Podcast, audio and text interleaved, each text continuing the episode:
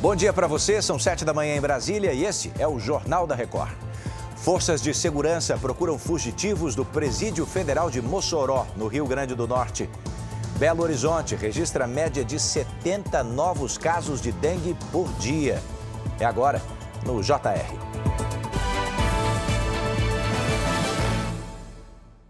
Oferecimento Bradesco. Caia na folia, mas não caia na cilada.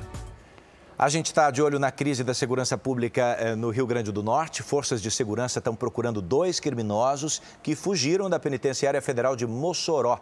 Vamos até lá, onde está Roberta Trindade. Roberta, bom dia para você. Oi, Edu, bom dia. As secretarias de Segurança Pública e a Administração Penitenciária aqui do Estado determinaram o uso de um helicóptero nas buscas. Os detentos são Davidson Cabral Nascimento e Rogério da Silva Mendonça. Eles fazem parte da facção criminosa Comando Vermelho. O policial penal federal que assumirá o presídio e o secretário nacional de políticas penais já estão em Mossoró. Os fugitivos vão ser incluídos em uma lista da Interpol, a Polícia Internacional. Edu? O dia vai ser quente por aí, Roberta. Obrigado, a gente acompanha.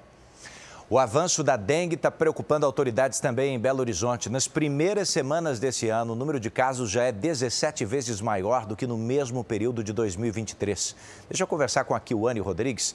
Ah, quais são os números que chamam mais atenção em Kiwane? Bom dia. Edu, bom dia para você, bom dia a todos. A capital mineira chegou à segunda quinzena de fevereiro com uma média de 70 contaminações por dia, o que dá um total até agora de 3.100 casos. Para se ter uma ideia, este ano, se comparado ao mesmo período do ano passado, o total estava em 182 infectados pela doença. Este ano, o Brasil registrou até o momento 84 mortes. Edu. E esse número é quatro vezes maior do que o do ano passado, que o ano, em todo o Brasil. Obrigado, alerta importante. Em viagem ao Egito, o presidente Lula se encontra logo mais com o presidente do país. A agenda também inclui um discurso numa sessão especial da Liga Árabe, o grupo que tem sede no Cairo e é formado por 22 países. O presidente brasileiro busca ampliar as exportações de carne para o Egito, além de fechar acordos para a cooperação em pesquisas agropecuárias. No fim do dia, Lula embarca para a Etiópia. Vamos falar agora sobre o abono salarial do PIS/PASEP, referente ao ano base 2022. Ele começa a ser pago hoje aos nascidos em janeiro. Em Brasília, Lívia Veiga tem as informações. Lívia, bom dia. Oi, Edu, bom dia para você, bom dia a todos. Serão beneficiados 24 milhões e 800 mil trabalhadores. Será a primeira vez que servidores públicos vão receber de acordo com a data de aniversário, como acontece com trabalhadores da iniciativa privada.